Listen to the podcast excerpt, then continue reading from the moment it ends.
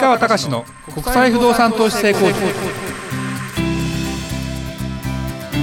皆さんこんにちは。市川隆の国際不動産投資成功塾。ナビゲーターの吉川良子です。この番組は株式会社国際不動産エージェントがお届けしております。市川さんこんにちは。はいこんにちは。国際不動産エージェント代表の市川隆です。えー、りょこちゃん、はい。久々にね海外出張に、まあ、4月にアメリカあ8月にドイツ行ってきました、はい。で時差がどうなってるかっていうと、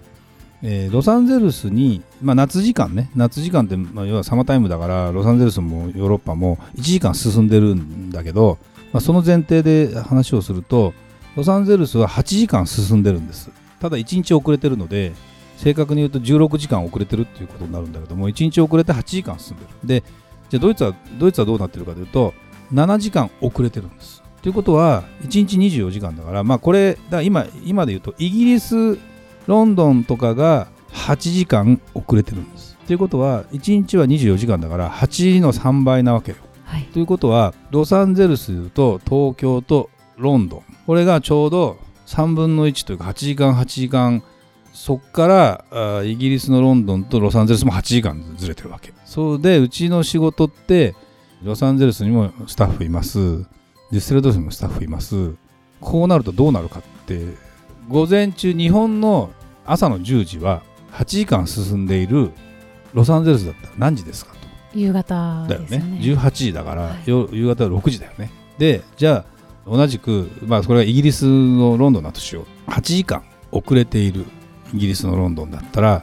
日本の10時は何時ですか。深夜の2時だわけですよ。だから深夜の2時と朝の10時と夕方の6時。これ同時に会議しようと思うと深夜の2時の人に負担がかかるじゃない。そうですね。そうだよね。だからこれ同時に本当は会議やりたいんだけどこれなかなかできない。だからまあ会議の問題じゃないんだけども実際にやっぱりやってて思うのがあれなんだよね。朝朝起きて6時になった時点でもう日本日本の6時になった時点でさロサンゼルスは14時なわけですよ。8時間進んでるからってことはもう向こうは仕事始まって4時間5時間経ってるわけ。でも日本は6時なわけ。そうすると朝どうなってるかとうちの場合 LINE とかメールとかがアメリカの方からいろいろもうやり取りがしたり届いたりしてるわけ。でじゃあ朝の6時だと今度ヨーロッパはどうかっていうとまだ夕方あ夜の10時とかの世界11時とかの世界だからまあこっちも起きてたりするから実は朝のすごい早い時間が一番向こうにとってみればいいのかもしれないので朝5時ぐらいから始めればすごくいいのかなっていう気はすごくするんだけどもそういう時差でやってたりするとやっぱりね面白いよね。あのなんだろうかな。やっぱ常にね自分が先にいた方が楽よね。自分が夕方になってもねアメリカに行くと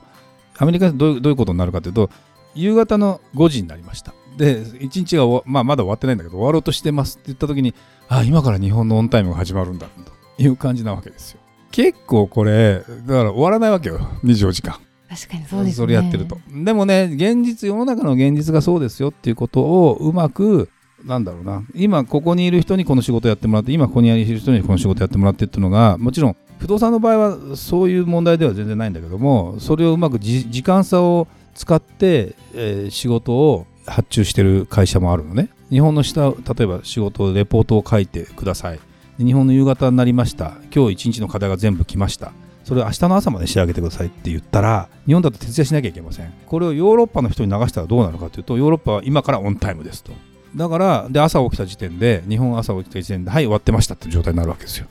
これをやってるのやっぱりねそういう意味では本当に世界ってものを意識したらすごく面白いなっていう感じがするね。ね、うん、ということでちょっとじゃあそことは直接関係ないんだけどちょっと今日の本題いってみましょうか。アメリカとの関係かな、はい、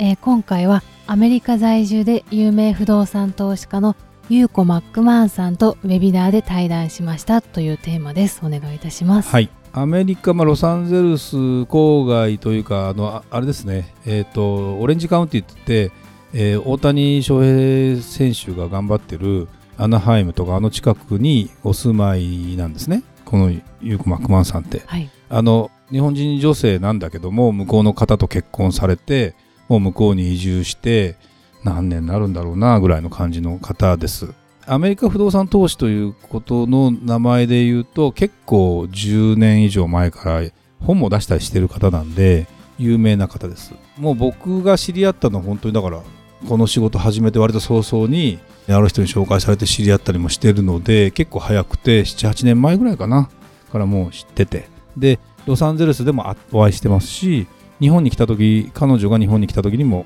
お会いしてますしそういう意味では全然あの仲良くさせてもらったんですけど実は彼女って自分でもちろんあのリアルターの免許エージェントの免許資格も持っているので向こうで仲介もできるんですよ。だけどまあ仲介ビジネスだけだよりは自分でもう不動産投資家として買ってそ手を加えて、え、バリューアップして売るとか、えー、いろんなことを、まあ、ご主人と一緒にやってきてでそういう意味ではそっちの方が利益が地元にいるわけだからそっちの方が利益が上がっていくということをですねずっとやってきてでまあご本人も投資家としてはかなり成功されたのでそのノウハウを日本人がアメリカを投資不動産投資をするにあたって教えたいというのをやっていたので要は日本人相手にそのいろんな情報発信をされてもちろん YouTube もやってるんだけども、えー、そういうことをやってきてる方なんである意味僕らよりもあのアメリカ不動産投資ということでいけばファンも多いし先駆者でもあるし詳しいんですよね。で僕らは、まあ、いろんな意味で横軸でいろんな国の情報とかを同時で分かるとか、えー、日本人の目から見たら細かいところのサポートをしてあげるという意味では全然うちの会社は必要だからだけどアメリカ不動産投資を直接アメリカ人のエージェントとやりやるためのノウハウを教えてるのよだから一緒に仕事をしましょうっていうスタンスではなかなかできなかったのね。僕らの商売の部分で言うとそこを僕らが手助けしたりしてやるのでそういう意味じゃ彼女となんだろうな協業っていうのは本当現実的にはなかなか難しいんですよ。でなんで知り合いではあったけどもなんか一緒に何かこうやってたわけじゃないんですよ。で今回そのその方とウェビナーをで対談したってところがものすごくあの大事なことで。でこれ僕らからオファーかけたわけじゃなくて実は彼女の方から、えー、レターが来たんですね。そのレターということで言うと要は、まあ、レターというかメールが来たんだね。ご無沙汰してますと。で、えー、そういうそのアメリカの不動産買うための、えー、オンラインの有料のセミナーをやってますと。でただ自分はもうそのローカルエージェントとしてじゃあロサンカリフォルニアの不動産買いたいっていうところの対応まではもうできないと。要するに忙しすぎてできませんしなかなかそこまでマンパワーもないのでそれは自分で探してください的なことでやっていたんだけどもやっぱり現実問題日本のお客さんだとそこから先進めないと。それをサポートしてるくれる会社はないんかなといろいろ思いながらまあうちの会社のことよりは自分でいろいろねやっぱりアメリカのエージェントを紹介するってことをやってはいたんだけどもたまたまそこの受講生になった人で、え、や IPA からいろいろ紹介してもらって IPA さんのサービスを受けて IPA さんの、え、融資あの現地から引っ張れる融資を使って買いましたという受講生の方がいてその方が IPA さんすごくいいですよと言ってくれてっていう方がいたのでぜひちょっとあやっぱり市川さんのところ鈴木さんのところはちゃんとしてるんだというのをですね改めて思ったらしくてでうちの方に一度そういう形で対談とかもさせてもらえませんかみたいなのが来たわけですよ。でそれで一回先月か先々月ぐらいに Zoom でご無沙汰してますといろんな話をさせていただいてじゃあ要は彼女からするとその受講生の人たちにそこから先の相談窓口になってもらいたいなみたいなことがあってでうちはもうお得意な話ですわ。だってそれを本業としてるわけだから。そこもお墨付きというかそれをそのうちのファンのお客さんとかうちの実際の実績を上げていただいたお客さんからそういうふうに言っていただいてそれがそういう形でつながってきたと。これがね実は最近ですねいろいろこの話だけじゃなくてそういう今評判だよね口コミだよね。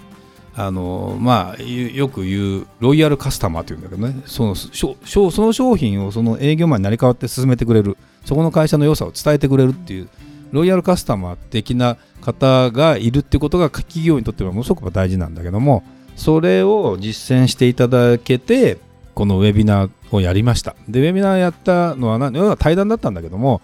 えー、要は優子さんから IPA さんはどんな仕事しててそのどんなことが役に立っててっていうことで、えー、いうことの話をするんだけどその中で一番優子さんがびっくりしたのはあの現地で6割から7割ぐらいの物件価格のね融資が引っ張れる。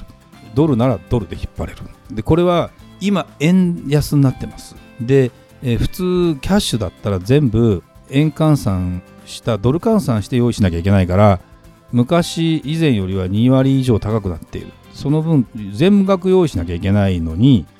向こうのドルで借りるんだったらその分は全然その円安関係ないんですよね。だから3割分だけは高くなるけど残りの7割は全然関係ない。これはやっぱりすごいことだと。でそれができるのって実は日本でいう今海外不動産扱ってる会社で扱うのうちの会社だけなんです実は。それはうちも分かってて。でそれを分かってる人にはちゃんと説明してたんだけどそれをそれがすごいと。でその仕組みとその実際実例とかをそのウェビナーで語ってほしいという話になったんだけどもまあ1回で語ってもなんなんで2回で語り分けてやりましょうって話になって1回1時間結果的に1時間半ぐらいかかってたんだけどもそれをやりましょうってことで8月の下旬にちょうど私がドイツの出張に行く前と後ぐらいの感じだったんだけどもウェビナーやりました。で最初に見た人が70人ぐらいでその2回目になるとその1回目のアーカイブを見れるようにもなっていて、まあ、無料だったりもするので150人ぐらいに増えててそれで僕らちょっと喋ってその後その中でじゃあもう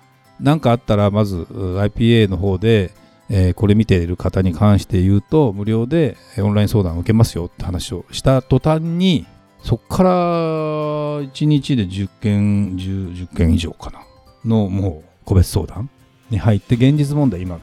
買うことを真剣に検討していただいている方がいらっしゃるという状況になっててやっぱりねうちのサービスって分かりにくいんだけどもうん分かる人にとってもものすごくやっぱ大事なポイントをやってる。まあ僕はもうそれは分かってやってるんだけども。っていうポイントだしそのじゃあ頭で海外不動産学びますって言ってもやっぱりそこから先実践していったり融資を自分でつけると思うと大変なんですよ。多少の手数料は必要になるけどもそれをリーズナブルな価格でやろうやってるっていうことを考えたらやっぱり IPA の仕事っていうのはものすごくやっぱり喜ばれるべきであってそこをこういう形で優子さんから語っていただいてで引き出していただいてっていうこと自体はものすごく大事だなというふうに思ったのが一つね。それとだったらうちの会社でやっぱもう一回昔はよく教育的なその国際不動産投資成功塾っていうねこの何？タイトルにもついてるけど、はい。そういうセミナーとかやってたけど本格的にやっぱ勉強会をやってそこの部分でお客さんをちゃんとなんだ勉強してもらう機会を作ってでなおかつツアーみたいなものも組んで全部うちの会社でもできるよねということを今思い始めててそれをぜひねちょっとやりたいなというふうに思っています。なのであのまだ具体的なところで言うとまだこれから策定していくのでまたできたら告知していきますけどやっぱりねあの学びながらっていう人は絶対にいる。でなおかつ学んだ上ででもサポートが欲しいっていう人必ずいる。でそういう意味では今がチャンスかなと。で海外渡航も現実ハードルが下がりました。で円安になってきてるのでその躊躇してたらもっと円安になるかもしれませんよっていう状態を思うと実は融資を引いて今買うっていうのはものすごくチャンスですっていうことなんかを改めてちゃんと分かっていただいて実践していただこうかなと。でうちのサービスっていうものを実感していただくと割とあのリピーターの方も増えてるじゃないですか。でもちろん今回はえー優子さんが、まあ、たまたまアメリカに在住でアメリカのことに詳しいしでうちはあのおすすめするのはいろんな人によってどこの国をおすすめするのはその人の話を聞いてここの国がいいんじゃないですかって話はしてますけどまあアメリカっていうことでいけば一番のオーソドックスでなおかつあの海外不動産の投資をするということでいけばまあ全然お勧めして問題もない。その中の都市とどんな形で買っていっていいかはその方の予算考え方あるべき自分の目指す方向みたいなところがあって初めて分かるんだなっていう気はするのであのぜひねそんな形でやっていきたいなっていうことを改めてねこの優子さんから気づかせてもらった。あの僕らって普段から日常で当たり前のように仕事してるとこれがどこまでの価値があるのかわからない。で最近もいろんな人と会うと市川さんそういうところをもっとアピールした方がいいよって改めて毎回前から言われてはいるんだけどもなんか自分の中ではもう馴染んできちゃっててそんなことって思ってるんだけどもう一回基本に立ち返ってその海外不動産をどうどう買っていくのかってあたりをいろんな会社がやってるけど本当はうちよっていう話をねもう言いたいどんどん、だからそういうことをちょっとやっていくためにもねこのポッドキャストを楽しみに聞いていただいている方はですねあの本当にあのもし海外不動産で何か、まあ、ご本人だけじゃなくてね知り合いの方でご相談事あればですねうちに相談、ね、入れ入れていただければいいかなという気はしますんで、ぜひね告知していきましょうね。はい。ありがとうございました。それではまた次回お会いしましょう